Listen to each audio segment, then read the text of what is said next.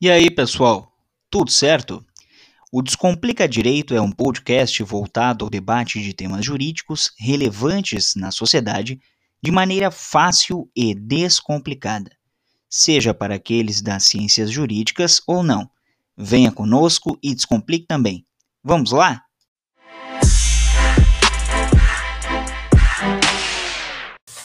Boa tarde, boa noite, bom dia para quem for nos assistir depois mais uma live do Descomplica Direito.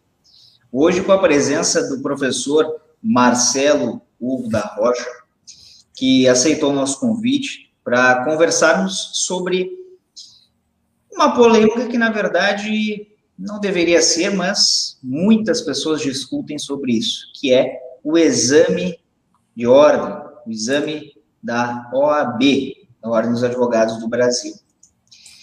É, Professor Marcelo, é uma honra ter o senhor conosco hoje para conversarmos sobre esse importante tema. Professor Marcelo, que é escritor, professor, palestrante, advogado, mestre em Direito pela Pontifícia Universidade Católica do Rio Grande do Sul e atualmente graduando em Psicologia. Professor, boa noite e a palavra está com o senhor. Opa, obrigado, Martinez. Uh, eu conheço o Martinez quando eu estava entrando na antiga Facos, né? Isso tem que contar, né, Martinez? Eu estava entrando como professora, recém tinha sido chamado para no corpo docente, hoje Unicenec, e eu estava entrando e o Martinez estava saindo, né? Eu acho que ele estava esperando eu chegar para ir embora. e, e lembro que o Martinez era o presidente né, do centro diretório acadêmico lá. E, mas acho que a gente teve ainda um contato, assim, né, assim, de, de entrada e de saída, porque, na verdade, o, o, cara que sai da faculdade, ele meio que sai, mas não sai, né, assim, é, é muito engraçado, é, né, fica... Eu mesmo, quando eu me formei na PUC, lá em 1997, uh, eu ainda pensava assim, eu preciso fazer outro curso para ficar aqui na faculdade, né, a gente tem essa na época eu acabei depois eh, até dei uma demoradinha, fui fazer especialização em 99, mas não, 98 eu entrei. E, e a gente tem essa vontade de continuar na faculdade, né? Então o Martinez ia lá visitar o Marcelo Reis, na época era coordenador do direito, e a gente tomou um cafezinho lá na e trocamos ideia, enfim, foi, foi bem bacana assim, né? E, e os eventos também, né, Martinez? Tu participou ainda, organizando na faculdade Verdade. ainda. Verdade. Professor, é, todos os, os convidados que a gente tem a honra de conversar aqui, eu pergunto sempre, é, dependente da área, né, mas como que a pessoa optou por aquele curso? Como que a pessoa optou por aquela área? E agora não seria diferente. Quando o senhor escolheu o direito? Cara, eu vou te dizer assim, ó, e é sempre uma decepção que eu digo, né, para as pessoas que me, que me ouvem, né? É, o direito nunca foi meu amor à primeira vista, nunca foi, nunca foi paixão, nada, nada. Na verdade, eu, eu fiz vestibular durante dois anos, fiz vários vestibulares para medicina. E, e eu não passei nenhum dessas provas aí, fiz Fiz até Pelotas, que aliás foi o único lugar que eu consegui ser aprovado, mas fiquei na lista de espera. Mas como nessa época ainda, imagina, isso foi lá em 1990, 91 por ali. Pelotas era, era uma cidade muito ruim, assim. Para um guri de capital, assim, morar em Pelotas era complicado. E hoje Pelotas, cara, Pelotas é uma cidade maravilhosa, assim, mudou muito, muito mesmo. E, mas naquela época não era uma, uma cidade boa, eu era um guri ainda. Então eu não gostei, eu, não, eu tipo assim, ah, não tô afim de ficar para te ver como esse negócio de a gente querer e fazer, e se realmente a gente gosta ou não, é bem diferente. E, é, e em razão disso, imagina, se eu fosse um cara que era apaixonado por medicina, eu tinha ficado em Pelotas, né? Mas não. E aí eu fui fazer a prova de, de direito, uh, fui fazer vestibular de direito, eu não tinha, não estudei nada no meio do ano na PUC, né? Ah, eu vou fazer uma prova para testar e se eu for primeiro colocado, eu fico na faculdade. Na época que vestibular era difícil. E eu fiquei em segundo lugar. E aí eu não tinha estudado nada, cara, assim, não estudei nada, nada, nada. Mas eu já estava estudando muito para medicina. E era Sim. só batendo na trave.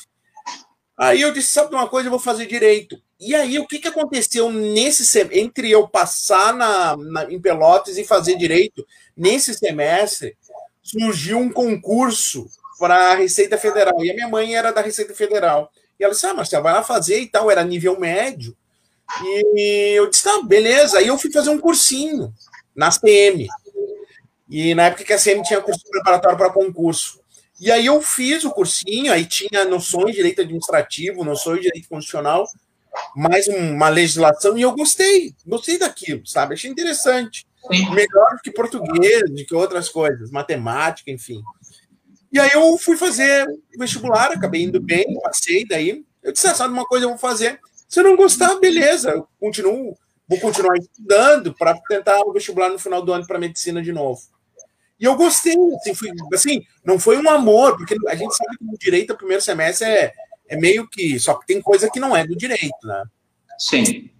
E aí eu fui gostando e tal, e aí eu gostei da turma. Gostei. O que eu mais gostei, na verdade, foi o clima de faculdade, né? De graduação e tal. E os meus, meus ex-colegas de colégio já estavam na graduação, então eu estava ficando para trás, assim, meus melhores amigos. E aí, cara, ingressei e aí o direito foi me conquistando. Desisti, não fiz mais vestibular para medicina, acabei fazendo daí para contábeis, e acabei passando também na URGS e aí eu fiz durante dois anos direito e contábeis. Eu fazia direito de manhã e contábeis de noite. Mas não deu certo, assim, eu não aguentei a contábeis, aí fiquei fixei no direito, né? Então, eu sempre digo assim, direito nunca foi amor à primeira vista. E não é, não é por outro motivo, né? A gente estava conversando fora antes de a gravação, que hoje eu faço psicologia e adoro psicologia, mas é, é, que nem direito, né? A gente tem matérias que gostam e matérias que não gostam. Então, na psicologia também, eu gosto de psicologia, mas tem coisas que eu tenho dificuldade, assim, tenho uma dificuldade de, ah, por que isso, sabe? O que, que vai me ajudar? Mas é uma outra cabeça, né? Com 47 anos, entrei com 45 em psicologia, é uma outra cabeça que a gente tem aí para fazer uma outra graduação. Verdade. Professor, é, como é que lá, depois de lá cursando direito, enfim, na sequência. O que, que o senhor optou? Bom, vou, vou advogar, vou me preparar para um concurso público, vou lecionar.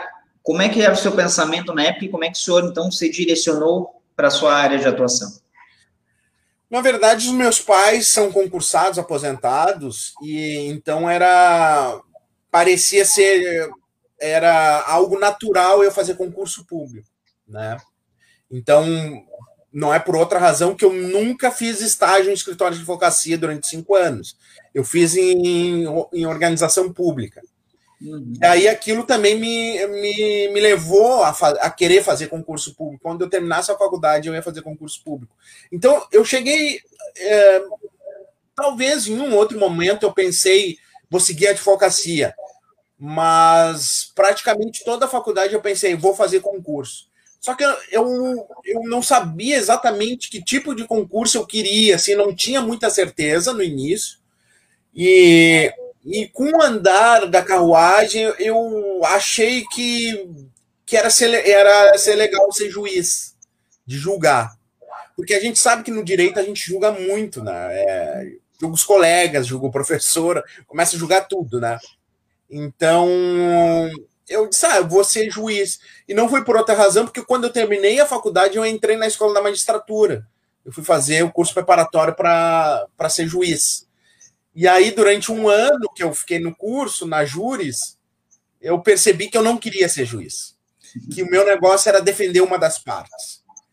E em razão disso, eu acabei fazendo concursos. Né? No início, eu fazia concurso para tudo, assim, que é um erro, maior erro fazer para tudo. Não tem como fazer para tudo. Para todos os cargos, para to...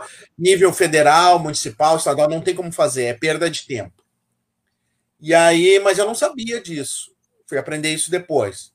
Mas quando eu terminei a Júris, eu já estava concursado. Eu passei num concurso para advogado da CE. E eu tinha passado por uns outros, para advogado da SUSEP, né? Uh, fiz alguns concursos nessa linha. E eu acabei assumindo, então, em 2000, 1999. É, era um concurso em 1999 e assumi em 2000, entrei na CE, para ser advogado da CE. E eu entrei já pensando assim: não, eu vou fazer um trampolim, né? Vou ganhar uma grana, né? Quero morar sozinho, juntar dinheiro e tudo mais. E aí, cara, fui ficando. Fui ficando na, na CE até. Fiquei durante uns cinco anos na CE, até, até sair. Aí eu fui advogado. É, e como é que, nesse meio tempo, então, senhor ficou esse tempo na, nessa companhia, na CE, e depois como é que surgiu a parte de lecionar na sua vida e, e todo, tudo que envolve hoje né, a sua atuação? A minha saída da CE, né, foi uma saída, não foi uma saída muito boa, né, e naquele momento de saída, eu, eu fui ver assim, eu fui para a advocacia, acabei assumindo um escritório naquela época, mas a, advocacia ela não me preenchia, sabe? Ela não tinha assim, como é que eu vou explicar? Ela não, não me realizava. Eu era, um, era uma forma de continuar ganhando dinheiro, me sustentar, enfim. Sim. Mas não era assim, não era algo não, não, não, tinha alguma coisa que não me, que me incomodava, que eu não me sentia completa, essa é a verdade. Uhum. E aí, com os meus colegas, eu tinha alguns colegas que foram dar aula. Né? Naquela época, não precisava de mestrado para dar aula em faculdade, era muito difícil mestrado. E aí eu comecei a cogitar o mestrado até. Mas é, eu acabei, na verdade, iniciando né, a minha, o negócio de magistério dando aula em cursinho, que era a única oportunidade assim que dava naquele momento e tal, de pessoas que não tinham experiência nenhuma. Né? Sim. Porque mesmo na faculdade, aceitando naquela época pessoas que não tinham mestrado, eles queriam alguém já com experiência, pelo menos. Né? E eu não claro. tinha. Tinha dado algumas aulas é, na CE para preposto, eu era na área trabalhista, mas nada assim que eu pudesse comprovar uma, uma experiência nisso. E aí eu comecei no cursinho, né? Comecei em cursinho, comecei a aumentar, fui pegando tudo que tinha, coisas que ninguém queria dar, eu acabava assumindo para ganhar experiência. E aí, cara, eu comecei a observar as pessoas dando aula também, como eles davam aula. Eu, eu comecei tanto tempo, acabei também estudando para concurso, em curso preparatório, eu, observava muito os professores, que, que eu gostava, que eu não gostava. Então foi mais ou menos assim, no, no acerto e no erro, sabe? E aí comecei no cursinho, e aí a graduação ela só veio bem depois, que no momento que eu tipo eu pensei assim, ah, me falta alguma coisa no magistério, entrar na graduação. Eu tinha uma noção muito clara da, da graduação, mas eu não tinha vivenciado a graduação. Então foi um, eu acabei decidindo, daí aí fui fazer mestrado, já com 40 anos fui fazer mestrado. Então eu fiz o mestrado com uma idade bem mais avançada, a qual eu agradeço, vou ser bem sincero, tem muita gente, eu tive colegas, por exemplo, que que é recém tinham saído da faculdade e já tinham ingressado no mestrado sem nenhuma experiência de vida, sem nada. Simplesmente Sim. saiu, terminou a faculdade e entrou no mestrado. O que eu não aconselho. Né? Eu acho que o mestrado é, é, é, um período muito importante, é diferente da graduação, tem que ser levado de um outro jeito, e é uma maturidade, precisa uma maturidade na, no mestrado. Né? Então, o mestrado para mim foi muito bom num momento importante na minha vida e ali, quando eu entrei no mestrado, logo a Facos me chamou. E aí eu aceitei, daí fui lá e fiz, fiz a entrevista. E, na verdade, o que, que aconteceu? Na verdade, foi a partir de um congresso que tu organizava, eu fui lá palestrar. Eu não era professor da Facos. Eu fui lá, o pessoal gostou muito da minha palestra. E aí surgiu daí, aí veio o convite. Verdade, muito boa aquela, até por sinal. Muito boa. Tem, é... Se eu não me engano, tem no YouTube, eu acho. Essa tem? Ah, acho que tem, deve ter sim, uma parte. É, o senhor falava sobre aprovação, exame de ordem, né? Enfim, toda. Isso, exatamente. É, e aí, entrando já um pouco no nosso tema principal hoje, o exame da OAB. Né? Depois eu até vou lhe perguntar se tem muita diferença entre lecionar num curso preparatório ou na graduação. Mas daí deixa, deixa para depois. O exame da OAB. Né? A gente tem pessoas que sabem o que, que é, que são do direito. Tem gente que é do direito que não sabe o que é o exame da OAB. Tem gente da sociedade que se interessa. O que, que é esse exame de ordem? O que, que o senhor pode falar para nós? O exame da OAB é, é, é uma prova né, que é necessária está no estatuto da, da OAB mesmo, da, da Ordem dos Advogados do Brasil, como uma prova necessária de ser aprovado para ganhar a carteirinha, né? Exercer a advocacia, ganhar a tal vermelhinha. A vermelha. A famosa vermelhinha, né? Tu ganhaste a vermelhinha? Acho que eles Sim. não estão dando mais. Então, continua. não, estão dando. Ah, tá. Uhum. E então precisa, para ser advogado, passar nessa prova, né? que é uma prova com duas fases, uma prova objetiva primeiro, é, a média é 50%, e a segunda fase é 60%, né? Contador também precisa fazer uma prova, que eles chamam de prova de proficiência. E no estado de São Paulo, os médicos precisam fazer uma prova, né, para ser para exercer a medicina, se eu não me engano, em São Paulo, eles têm alguma coisa do eles têm alguma coisa assim que precisa fazer uma prova em São Paulo e os médicos havia um movimento para os médicos fazerem a prova. Agora deu uma acalmada, mas certamente deve voltar em breve de novo esse assunto. Outras profissões também. Então o exame serve para isso, né? E serve uh, para uh, controle da advocacia, porque a gente sabe aí que a gente tem muitas faculdades de direito, a gente tem lá mais de 1.500 faculdades, se eu não me engano. 1.500 cursos, na verdade, não são instituições, são cursos. Então, e tem realmente todo mundo falar, tem muito advogado no, no, Brasil, tem muito advogado não sei o quê, e realmente tem muito advogado, mas por incrível que pareça, é sempre isso. Eu até comento num livro que a gente estava conversando, né? Como sobreviver na faculdade de direito e ainda ser ter sucesso e ser feliz, né? É quase um meme esse título. É, eu comento aqui, né, que por incrível que pareça, e é um paradoxo, a gente fala que tem muito advogado no Brasil, que tem muita faculdade, que tem muito aluno, mas mesmo assim continua sendo o curso com maior número de procura. E recentemente eu fiz uma palestra para o Grupo Croton, que é a maior instituição no Brasil, e eles continuam, o direito continua sendo o primeiro lugar mais corrido, concorrido e, e que se busca vagas é o direito. Então, é um paradoxo. Como é que pode estar um lugar lotado e todo mundo querer continuar indo para aquele local? Então, o que eu digo isso, é, eu deixo essa reflexão, mas o que eu acredito é que tem espaço para todo mundo. Tem bons advogados, tem ruins advogados, tem gente que desiste, tem gente que faz o curso do direito por qualquer outro motivo, é, tem gente que não segue no direito, tem gente que vai fazer outra coisa, enfim. Tem muita gente que faz o curso de direito e não faz prova da OB, por exemplo, a prova da OB ela não é obrigatória, ela é obrigatória somente para se tornar advogado. Então, por exemplo, juiz não precisa fazer a prova da OB, para ser delegado não precisa fazer a prova da OB, para ser defensor público não precisa fazer a prova da OB, para ser promotor tu não precisa ter a, a, fazer a prova da OB. Tu tem, claro, alguns requisitos, mas não precisa ter a prova da OB. Pra, pra, a prova da OB precisa, por exemplo, para ser procurador federal, para por, por, exemplo, quando eu fui fazer o concurso para sair, eu precisava ser advogado. Então, instituições públicas, entidades precisam, que precisam ter um corpo jurídico de advogados que, se de, que defendam ela, precisa ter um número da OAB.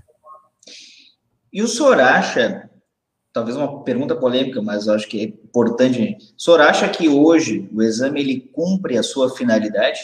Aquilo que o senhor estava fazendo essa reflexão? Eu acho que não cumpre né? Eu acho que não cumpre, porque é uma, é uma prova muito difícil. É. Ela, na verdade, ela, ela não acaba avaliando realmente o que se defende, que é uma avaliação das instituições, uma avaliação do ensino jurídico em si. Eu acredito que ela não consegue fazer isso, mas é aquele remédio, Martinez, que é um gosto amargo, porque não tem uma outra opção. Já observaram já trouxeram várias alternativas e ninguém encontrou uma alternativa assim. Essa alternativa é melhor que a prova da OB, né? Então não tem isso, né? Não se não encontrou. Se busca sempre melhorar a prova, mas ainda não se encontrou algo assim que pudesse substituir a prova, como fazer estágios durante, fazer provas durante a faculdade.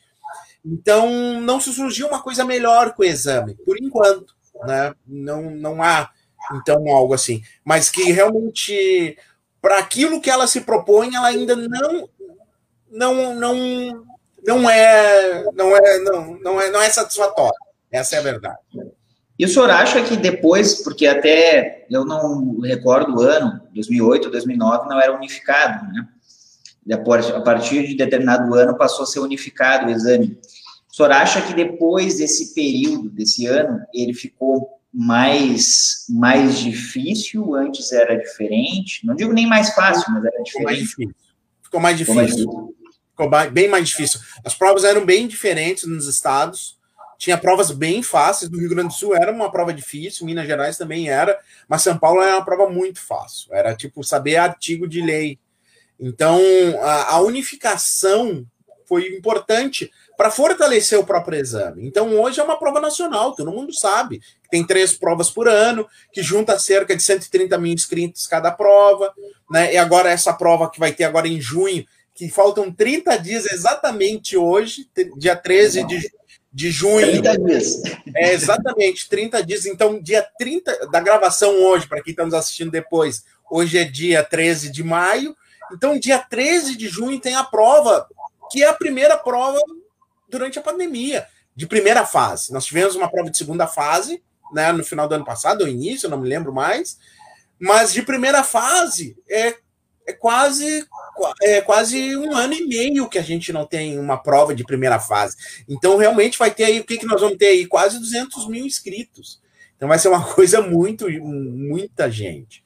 E, e é importante, sabe, essa prova acontecer dentro dos parâmetros de segurança e protocolos, do que a gente sabe, a prova da segunda fase que já aconteceu durante a pandemia, ela foi muito bem controlada. A gente não sabe de nenhum surto, isso certamente cairia na mídia.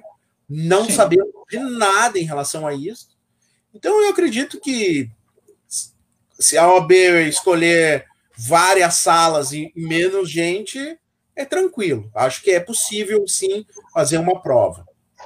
Mas não vai ser dentro daquelas propostas que estavam fazendo é, parte online também, porque eu, eu vi isso, né? Uma, alguém cogitou é. isso. Né? Não, mas eles estão cogitando, estão cogitando no futuro.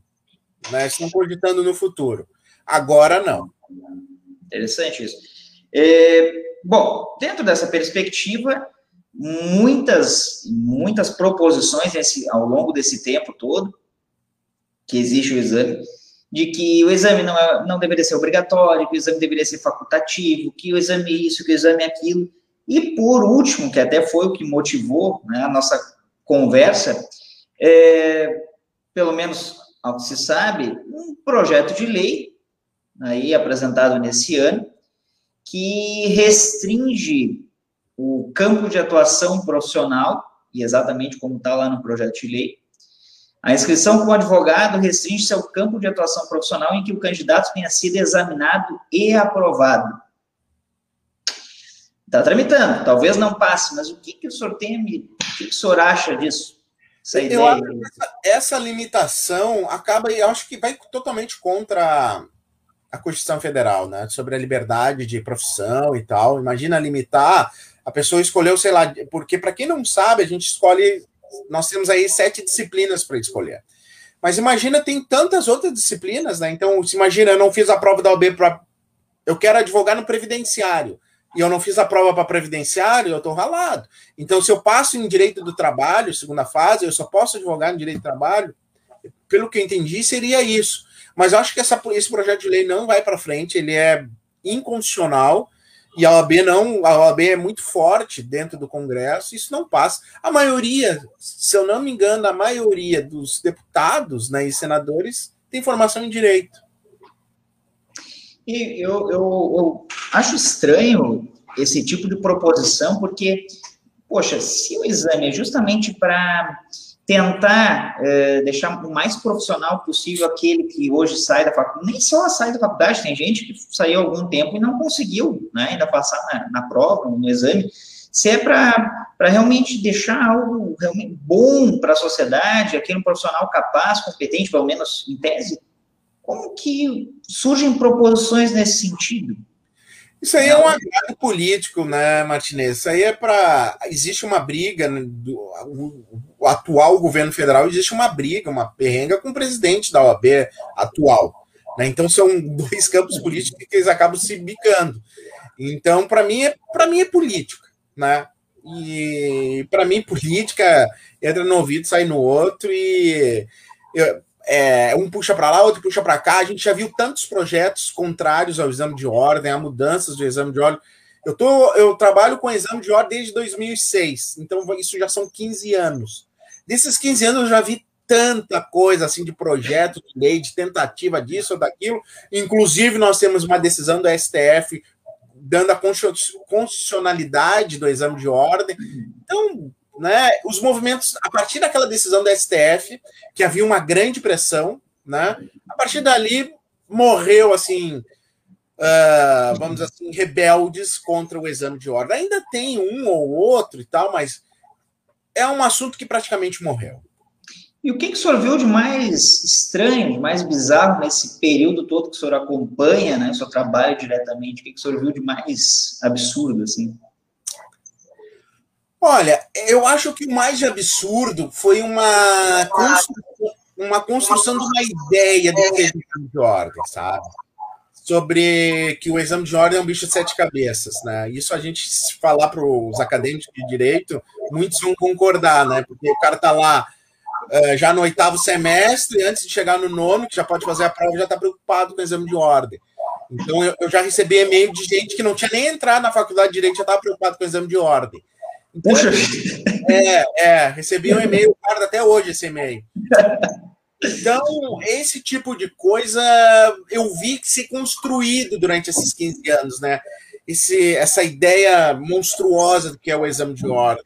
Ela não é tudo isso. Apesar que a gente sabe que afeta muito, sabe? Sabemos disso, mas ela não é tudo isso. Eu posso. Quanto, quanto tempo está formado, Martinez? Cinco anos. Nesses cinco anos, tu tem colega que não passou na prova da OAB que meio que desistiu? Uhum. Eu, tenho, eu conheço é, histórias assim aos montes, aos montes de gente que desistiu de fazer o exame de ordem porque lá ah, não reprovou lá pela quarta, quinta vez, desistiu. É uma pena. É bastante, bastante complicado. Eu lembro também de uma matéria, talvez o senhor vai lembrar de uma reportagem lá daquele programa Profissão Repórter, em que acho que faz uns 5, 6 anos que falavam exatamente do exame da OAB e de pessoas que tentaram 5, 6, 7, 8 vezes. Lembro. É claro que é um exame complicado. O, o senhor que tem bastante experiência, inclusive, tem acadêmicos que, se não estão assistindo agora, vão assistir posteriormente. O senhor já falou mais ou menos como ele funciona, mas é, a lógica do exame de ordem tem uma lógica do exame de ordem, né? assim como toda a prova que, que o senhor poderia dizer para é, essas pessoas? Uh, o, o, o, direito a gente acredita que parece ser uma coisa que cada vez que a gente estuda mais, mais precisa estudar, né? E parece que não tem fim nunca. É um fundo sem. sem é, é um fim sem fundo, né? Sem fundo. Não, não, não, dá, a gente não encontra, parece que é, é infinito o direito, né? Mas uh, é uma percepção que, por incrível que pareça, ela de algum modo parece ser, mas a prova ela não contempla tudo isso, ela não consegue contemplar. E aí, como toda prova de OB, como toda prova de concurso, como toda prova de faculdade que a gente sabe, é, é sempre baseada em outras provas. Então, é tudo baseado em outras provas. Eu mesmo, como professor, né, é, no direito empresarial durante a FACOS de direito civil que eu dei, foram as duas matérias que eu dei. É, eu, eu, não, eu não consegui, eu não tinha, é, vamos dizer assim, eu não tinha nem vontade e não tinha também assim tanta inspiração para inventar questões. Então as minhas questões que eu aplicava num semestre, eu, no máximo, eu fazia uma alteração de dois, de, sei lá, de 20%, 30%. Eu mudava as provas, mudava as alternativas de lugar, porque não tinha como fazer, eu mudava os nomes, porque a abordagem não tem muito o que fazer. Se eu quero falar lá sobre determinado assunto, eu não consigo assim inventar tanta coisa. Né? Então, e são assuntos que eu considero como importantes e que eu quero que o meu aluno entenda. Então, os assuntos que eu acredito que são importantes dentro da minha matéria, eu vou cobrar aquilo. Com aquela banca que vai montar as questões para determinado concurso, a prova da B, porque cada professor monta dentro da sua disciplina e ele acredita que aquilo é mais importante na sua disciplina. E aquilo é importante na sua disciplina, não só em prova, como na prática, como na teoria, como na vida. Então não tem como inventar. Então a abordagem ela sempre se repete. Sim. Os assuntos se repetem, as provas se repetem, as questões são inspiradas em outras questões. Então, para estudar para uma prova de concurso, a prova B, eu sempre digo: a primeira coisa é tu avaliar as provas anteriores, seja qualquer tipo de concurso, de prova, de exame, enfim. Então, é, é a ideia é estratégica, né? É um planejamento, né? E a gente tem ideia, a gente tem histórias aí para provar de gente que no segundo semestre fez a prova da B e passou. Mas como assim segundo semestre? Aí a pessoa diz: olha, não é que eu sou inteligente, eu simplesmente analisei as últimas, sei lá, 10 provas, vi o que, que o conteúdo que mais caía, o tipo de como era cobrado, e eu estudei especificamente para aquilo, né? E aí aquilo a pessoa foi aprovada. Nós mesmos, durante a faculdade, né? E eu mesmo que vivendo essa vida de graduando, a gente estuda para passar numa prova. No outro dia, a gente ainda lembra. Uma semana depois, a gente já não lembra mais, porque a gente estudou para marcar cruzinha, para responder alguma coisa no. Sabe? É, é o, a gente estuda para simplesmente alcançar determinada coisa, né? A aprovação numa prova, enfim e tal. Então, é isso, não tem muito. É por isso que eu digo que, o, que uma prova, ela, ela não te diz se tu é bom ou se tu é ruim, se a faculdade é boa, se é ruim né? Então a prova ela é, ela é relativa, ela vai ser sempre relativa. E hoje, tá? Para esse estudante, esse acadêmico que ingressou no direito, o senhor diria que ele deveria ou deve se programar, sim, desde o início da faculdade, tentando entender como funciona, buscando ali agregar conhecimentos, ou deixar tudo para a última hora e, bom, vamos ver o que, que é, é uma das perguntas, essa pergunta é uma pergunta muito boa, Martinez. Muita gente me faz isso, essa pergunta, e dentro da, dos eventos que eu vou em faculdade também, eu sempre deixo bem claro, né, que, primeira coisa, o curso de Direito não é um preparatório para a prova da OB, né? A gente não, não entra no direito para passar na prova da OB, porque tem muita gente que não vai fazer a prova da OB. E não é o objetivo é esse, entendeu? Então, mesmo assim, mesmo assim, acho que o direito, o curso, a graduação, tu, é uma formação científica, né? Porque o direito é uma ciência. Então, é um aprendizado, é uma construção de personalidade jurídica, né? Que a gente vai ter depois de, de formado. Mas mesmo assim, nós, como professores, a gente é orientado a fazer provas que tem uma ideia de concurso ou de exame de ordem, né? com alternativas, com prova dissertativa, é uma orientação de qualquer faculdade, de qualquer faculdade tem essa orientação. Então o aluno ele já é exposto a esse tipo de prova desde o início, desde o primeiro semestre. Mas, né, a, a, complementando aquilo que estava dizendo, a importância do que eu preciso começar a direcionar uma preocupação e a partir de uma preocupação, uma tensão, e eu preciso começar a ver a prova da OAB como uma realidade, isso, olha, a partir do sexto semestre, eu acho. Depois de uma virada do meio, passou do quinto no sexto, já é importante dar uma olhada, de, daqui a pouco fazer um simulado, para ter uma ideia, pelo menos. Não para ficar preocupado, mas para ter uma ideia. Por quê? Porque depois tem o TCC, né? E aí, cara, o TCC, ela segura muito, né? É importante, é um momento muito importante na vida do, do, do, graduando, é o TCC. E quem quer rodar no TCC, se bem que não se roda em TCC, mas baque é uma preocupação a mais. Então é importante já meio que dar uma antecipada. Assim, sexto semestre já é um semestre bom para se preocupar? Dentro dessa sua história da, de lecionar em cursos preparatórios, por exemplo, que, que o senhor enfrentou, assim, é, de situações, claro, às vezes turmas grandes, né, as turmas menores, mas sempre tem algum caso mais peculiar. É, o senhor observava, assim, um padrão das pessoas que, que buscavam, então, essa, é, essa orientação de, olha, como que eu devo me, me preparar para fazer tal prova, seja o exame de ordem, seja uma outra, uma outra prova, é, um, um, padrão, assim, sempre muito mesclado, sempre muito diferente? Que, que história que o senhor pode me contar? Na verdade, o que eu vejo de padrão, tanto para preparação para concurso e OB, é as pessoas muito preocupadas com o conteúdo.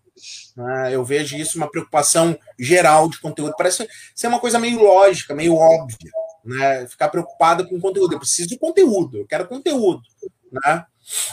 E elas não têm, por outro lado, elas não têm é, uma preocupação com o emocional, com técnicas de estudo, de como se concentrar melhor, de como ter um estudo organizado, de coisas que não é o professor que ensina. Né? Hoje, é claro, com os cursos online, hoje o professor ele, ele é um coach educacional, né? Ele, ele abraça várias coisas. Claro, Sim. tem professor conteudista, entendeu? Mas tem outros professores que eles já já perceberam que o aluno ele quer saber quer um motivacional junto.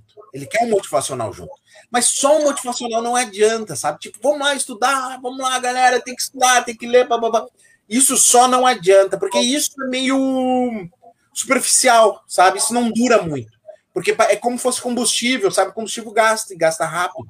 Dependendo se tu gira, cara, gasta muito rápido. Tem oito horas por dia estudando, gasta mais rápido ainda. Então, o motivacional ele tem limite, né? A força de vontade ela tem limite. E aí as pessoas não se preocupam muito com o lado emocional, com as pressões de casa, da família, dos colegas, a própria pressão de, ser, de passar, do estresse, né? Do medos, dos medos que geram, de, das necessidades, da urgência que precisa passar. Então, isso as pessoas acabam meio que ignorando. E não tem gente que trabalhe com isso. Então, eu percebi isso na época, quando eu uh, trabalhei com exame de ordem, claro, eu continuo ainda, mas numa época que eu fazia de tudo, eu era professora, eu era coach, eu era, sei lá, era tudo. Eu percebia isso em sala de aula, sabe? Quando eu dava aula, mas as pessoas ficavam mais interessadas quando eu era um pós-aula, quando eu falava de outras coisas. Aí eu comecei a perceber uma necessidade de entrar né, nessa linha de, de preparação emocional, vamos dizer assim tá? Que acabou me levando para outras coisas. E, claro, isso é muito recente, isso aí é coisa de, sei lá, 10 anos, 12 anos. Isso é muito recente, né? Quem começou isso foi o William Douglas, que é o guru dos concurseiros, né? Que começou com o livro dele, se preocupar com essa preparação. Porque antigamente a gente achava que a, que a preocupação emocional era algo de véspera de prova. As pessoas ficavam nervosas. Ah, eu fui mal porque fiquei nervoso de véspera de prova. Me deu branco porque eu me esqueci, sei lá, na hora. Mas não, o branco de prova é algo que é construído durante toda a preparação. A pessoa está nervosa, ela está com a cabeça em outro lugar, ela acha que aprendeu, mas não aprendeu nada. E aí, claro, óbvio que ela não vai lembrar no dia da prova. Então, essas coisas foram sendo construídas. A própria psicologia é, a questão do tratamento sobre emoções ela é muito recente. Porque para a psicologia as emoções nunca foram. As, as, as emoções serviam para atrapalhar só. Então, apesar de um momento lá no início, cara, a psicologia ela é muito recente. Ela é uma, ela é uma ciência muito mais recente que o direito, por exemplo. Psicologia é de 1890.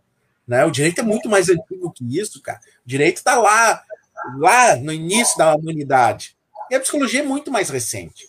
Então, como ciência, 1890, início de 1900, a época de Freud ali. Mas as emoções, elas nunca ganharam tanta vida corpo e interesse como nos últimos 20 anos.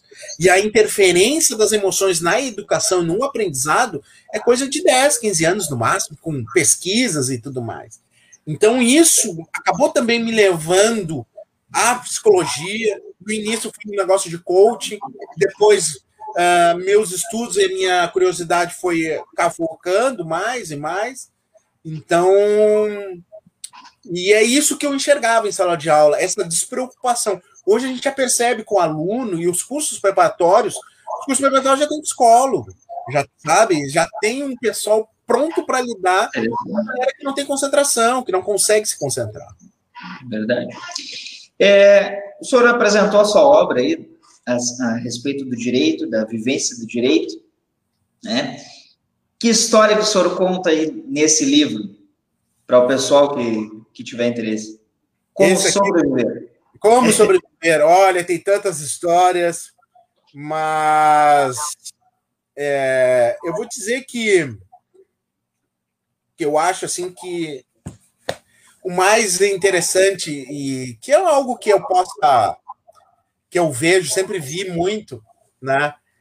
É, durante a faculdade, o aluno não gosta muito de biblioteca, não gosta muito de levantar livro, apesar de ser algo que é, que é engraçado, né? Tem muita gente que diz: não, para fazer direito tem que gostar de ler. Mas não é só direito tem que gostar de ler. Educação física também tem que gostar de ler. Culinária tem que fazer. Eh, gastronomia tem que gostar de ler. Tudo tem que gostar de ler.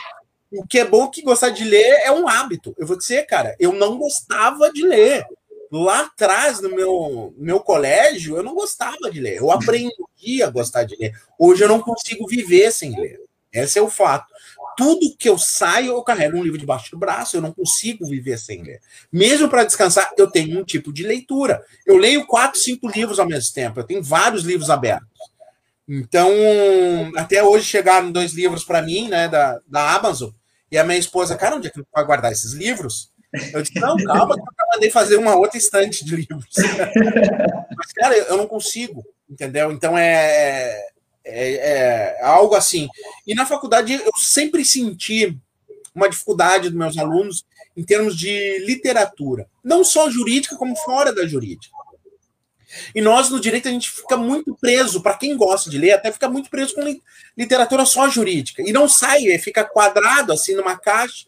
E eu, eu recordo muito bem de eu levar os livros para a faculdade, coisas que eu vinha lendo, de livro de autoajuda, de psicologia, dessas coisas, do pessoal dos alunos. Professor, chegava assim, o que, que o senhor está lendo? O que, que o senhor está lendo? E eu sempre lia alguma coisa que não era do direito. Então, eu indiquei muito livro. Durante seis semestres, eu indiquei muito. O tempo que eu fui professor, eu indiquei muito livro que não era do direito. E, claro, do direito também, para se preparar para a prova da OAB e tal. Mas, é, fora do direito, as pessoas vinham me procurar. Então, e uma coisa é, que eu percebia quando eu ia em livraria física é, é chegar lá e ver as pessoas olhando assim, vários livros né, na livraria, levando. Isso normal, né? E aí eu, eu sempre soube que aquelas pessoas que estavam levando vários livros eram pessoas que tinham se re, eram recém-formadas. E eu comecei a perguntar isso nas livrarias. Né? Eu chegava, Deixa eu perguntar uma coisa. Por acaso se formou há pouco tempo, as pessoas. Ué, a gente é do mesma faculdade? Não. É verdade? Não. Sim. Como é que tu sabe? Sim, ó, pela quantidade de livro que tu tá levando. Porque as pessoas têm um sentimento de culpa no final da faculdade que parece que chega no décimo semestre e parece que não sabe nada. Eu mesmo, quando cheguei no décimo semestre, parecia que eu não sabia nada. Todo mundo chega, né? E, e aí corre para a livraria para tentar salvar isso, entendeu? Então é, é um caos assim que é um chapéu que serve muitas cabeças no direito, né? A pessoa não compra livro, não investe, enfim, esse tipo de coisa. Inclusive, a gente acabou lançando esse ano uma coleção é, que é uma experiência que eu tive durante a graduação das pessoas reclamarem do preço do livro. Ah, mas por que, que não compra livro? Ah, porque o livro é muito caro. E a gente fez uma coleção, Martinez, que cada livro é 29 reais. Puxa vida. Então, é, é a primeira coleção. A gente montou uma coleção. No primeira, primeira série são 10 livros. Vai vir no, mais 10 livros.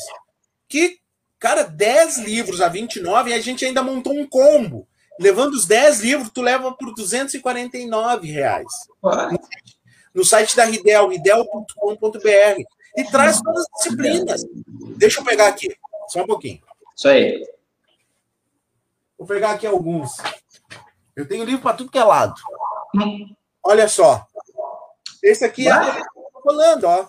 Processo civil, direito processual administrativo, do trabalho, penal, parte geral, tá sendo a especial. Processo penal tem todos, tem mais ainda que eu deixei lá, constitucional, tem vários. Então a gente fez um, um livro e o formato dele é um formato bom, porque é um formato pequeno, tu carrega. Ah, de bolso? Aham. Ah, Olha só a diferença de tamanho. Ah, verdade. Mas eles são Mesmo grossinhos, assim, ó. Eles são grossinhos, entendeu? É, ó, esse aqui é bem grossinho, processo civil, ó. Esse aqui eu tô nele. Tá? É, é uma coordenação minha pela série Ridel, o nome é Ridel Flix. Tem lá no site da Ridel. Para comprar esse combo só tem lá, ridel.com.br. E, cara, nós fizemos essa série para vender por 249 de promoção, levando as 10. Então, é uma preocupação minha democratizar o ensino. Né? Então, o cara, por um preço de um livro, né? que O preço, que é o preço desse livro aqui, ó, que é uma edição agora, completaço. Esse livro aqui é o preço de 10 livrinhos. Entendeu? Então, e a gente fez para graduação. A gente fez para graduação. Não tem questões, não tem nada. É teoria pura, com quadros, esquemas. Cara, é um- é uma coleção que a gente vende muito, muito bem. A gente, graças a Deus, está vendendo muito bem, porque é acessível, entendeu? É melhor, é mais barato que Xerox. É verdade. Bom, pessoal, é o seguinte, ó, procurem lá no site da Ridel essa, essa coleção que o professor Marcelo agora é, mencionou, enfim, mostrou aí, olha, uma edição bem completa, tá? E com certeza consegue um autógrafo aí do professor naquela obra que ele, que ele participa especificamente e na grande coordenação que ele faz.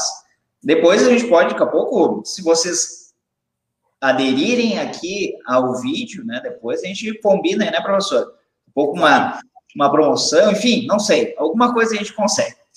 É, professor, para a gente encerrar, mas antes de encerrar, eu quero trazer, olha só, tem um comentário de alguém que o senhor deve se lembrar aqui, ó. vou até postar na tela aqui. ó. Boa noite, muito salutar a live, duas grandes pessoas, grande abraço, professor Marcelo Hugo, esse é uma figura, Esse Madruga, hein? O Madruga foi o cara que te substituiu lá no, no diretório, né? é verdade. Pô, ajudei, de- dei até cafeteira pro diretório, viu, Martinez? Mas aí pô, ganhou, né? Ó, tema muito relevante e sempre atual. O exame de ordem ainda é objetivo de muito debate. Grande paisano José Roberto Prestes Madruga, hoje colega de profissão. É. Madruga já participou até aqui de live. Obrigado por estar nos assistindo e prestigiando. Essa é uma discussão ah, bastante importante que não envolve só o estudo, mas ah, essa polêmica que muitas vezes é feita, criada na sociedade, de muita. Eu, meu pensamento é de que as- a pessoa não se prepara exatamente para passar nessa prova, porque, como, como o senhor disse, ela pode até que, querer né, ter o objetivo de medir o conhecimento, mas é para ver se a pessoa está preparada minimamente para atender outras pessoas, né? para tentar é, solucionar, enfim. É, então, eu acho que essas discussões elas são realmente insólitas, não, não, não cabe, acho que é o mínimo que hoje se, se vê e que tem, talvez se surgir uma outra alternativa, como o senhor disse, né, ao exame, mas hoje é o que tem, e mesmo assim, a gente sabe que muitos problemas são enfrentados, mesmo com o exame de órgão, né, uma coisa bem, bem interessante. É, e o outro livro, professor? O outro livro que o senhor eh, lançou, É o cancelado? cancelado, aí, ó, sobre cultura do cancelamento, o professor Marcelo da Rocha também, cancelado, muito importante o tema. Professor, então, para esses colegas, para essas colegas que vão ainda prestar o exame, que estão se preparando agora para a próxima edição, que vai ser daqui a um mês, né? Então, daqui a 30 dias terá o exame, o primeiro, a prova objetiva, né, durante a pandemia. O que que o senhor deixa de mensagem para esses colegas? Na época que eu fazia concurso público, né, a, o recado era senta a bunda e estuda. Tá? Esse era o recado há 20 anos atrás. Né? 15, 20 anos atrás. Hoje, eu não posso mais dizer isso, porque estudar não é só sentar a bunda, sabe? É, não é isso. A gente tem. A gente vive um mundo muito diferente, um mundo cheio de distrações, né? A gente tem tantas distrações, celular, internet, rede social, né? a gente TV, séries, né, na TV. A gente tem muita distração, muito diferente de 15, 20 anos atrás. E, e, claro, hoje a gente tem várias pressões, a concorrência é maior, cada vez maior, e as dificuldades também são maiores, né? A gente percebe isso, né? Tu deve uh, ver isso hoje, né, Martinez? Tu tem aí cinco anos formado, tu perceber a galera que está se formando agora no direito já tem um outro panorama, um outro contexto para enfrentar, diferente do teu há cinco anos atrás. E eu percebo isso cada vez que as pessoas se formam. Eu, eu avalio, né? Cada ano eu avalio isso. Então, é uma. É, é, um, é um trem fantasma, é um, é um carrossel, é algo. Mas se preocupem, né? Se preocupem com a parte psicológica de vocês. Né? Não adianta, então, só sentar, estudar. A parte emocional é importantíssimo Vou ser bem sincero que hoje a reprovação ela é baseada em despreparo emocional, né? Então, eu sempre faço essa conta, né? De 130 mil pessoas por edição, rodam cerca de 80%, né? Então, sei lá, eu fiz, mate... eu fiz direito porque não entendo de matemática, mas acho que 80% de 130 é lá quase 100 mil pessoas, né? Então, 100 mil não passam. Aí a pergunta que eu sempre faço: será que 100 mil pessoas não estudaram? Não estudaram direito? Ou sei lá o quê? Eu, eu não acredito nisso. Eu não acredito. Eu acredito que realmente faltou é, estabilidade emocional, equilíbrio, maturidade de enfrentar a prova. Então é isso que eu, eu recomendo para vocês. Parem para pensar, verifiquem por que, que vocês querem fazer o exame de ordem? Se precisa fazer o exame de ordem? Porque às vezes eu vejo as pessoas. Ah, eu quero ser delegado. Eu pergunto, ah, por que tá fazendo a prova da OAB? Porque eu quero ser delegado, mas delegado não precisa de prova da OAB. Aí a pessoa, sabe, tá lá rodando já a terceira, quarta vez, aí vai lá, faz a prova do delegado e passa. Eu conheço várias pessoas que deixaram a prova da OAB do lado e passaram num concurso, por exemplo. Né? Então, vejo pessoas tentando a prova da OAB sem ter um sentido para aquilo né? Elas não sabem por que, que elas estão fazendo, porque foi em estouro da boiada, todo mundo fazia a prova da OAB, ah, eu também vou fazer. Então uhum. tem que observar essas coisas antes, né? Tem que ter um motivo, ah, eu quero abrir meu escritório. Isso é a maior motivação é abrir, querer abrir o um escritório. Quero ser colega do Martinez. Cara, isso é uma, uma motivação. Ah, me convidaram para ser sócio no escritório, tem vaga lá para eu ser advogado associado, quero me reunir, eu quero trabalhar numa empresa lá que estão precisando o meu pai está precisando de advogado. Existem muitas motivações em relação a fazer a prova da OAB e isso é importante. E mesmo, ah, eu quero ser juiz, mas eu preciso dos três anos de, de experiência, eu preciso advogar, né? não sei de outro jeito a, a não ser advogar. Então, é importante ver isso. E se blindar em relação a, a questões, pressões externas, né? Essa ditadura do sucesso, né? Eu só vou ser, também aquela ideia que eu vou ser, eu vou ser feliz, ou vou ter sucesso só quando eu passar na prova da UB ou passar num concurso público. Então tem que viver a vida também, né? Tem que ter momento de descanso. Descanso é importante, né? Dentro de uma preparação. Eu acho que isso, Martinez, assim, a gente nem está falando sobre técnica de estudo, a gente não está falando nem o que, que, precisa fazer ou não deixar de fazer. A gente está falando de coisas assim, ó, de básica. linha psicológica, de básica, de coisa de vida, entendeu? Eu acho que as pessoas acabam esquecendo muita coisa que até é tão óbvia, está na ponta do nariz, mas não enxerga. Uma, existe uma miopia aí, emocional, psicológica e tal. Então é importante observar isso para dentro, observar o dentro, não só o externo, né? Eu acho que essa dá para definir assim o que eu ensino, gosto de ensinar essa linha emocional, porque eu acredito que é isso que tem derrubado tantos candidatos, seja para concurso público, seja para a prova da OAB. Professor, assim. É isso que, é... que eu acredito, ó, poder da aprovação. E é muito, muito interessante. Me lembro desse livro também. Lancei na Factos. Verdade. É, aproveitem, pessoal. Esse, essa live de hoje, ela foi, serviu, e assim como o podcast depois ficará disponível, para conversarmos sobre o exame da, OAB, sobre a importância dele para a sociedade, para os acadêmicos, mas também para que vocês tivessem uma ideia, e também a sociedade em geral, do que é, para que serve e o que ele realmente busca. E para você que vai fazer a prova, vai prestar o exame agora já no mês que vem, ou posteriormente, levem essas palavras de inspiração, essas, eh, essas dicas do professor Marcelo, de, que, de quem está trabalhando há bastante tempo com isso e observa também de longe. Observou dentro e observa hoje fora desse contexto para conseguir passar então para vocês toda essa ideia que é um panorama geral. É um panorama para que vocês consigam entender é, e poder, então, como o professor disse, blindar os sentimentos, embora seja muito difícil, mas com o objetivo de cumprir aquilo, que é responder as questões, enfim, e passar por esse objetivo, atingir esse resultado.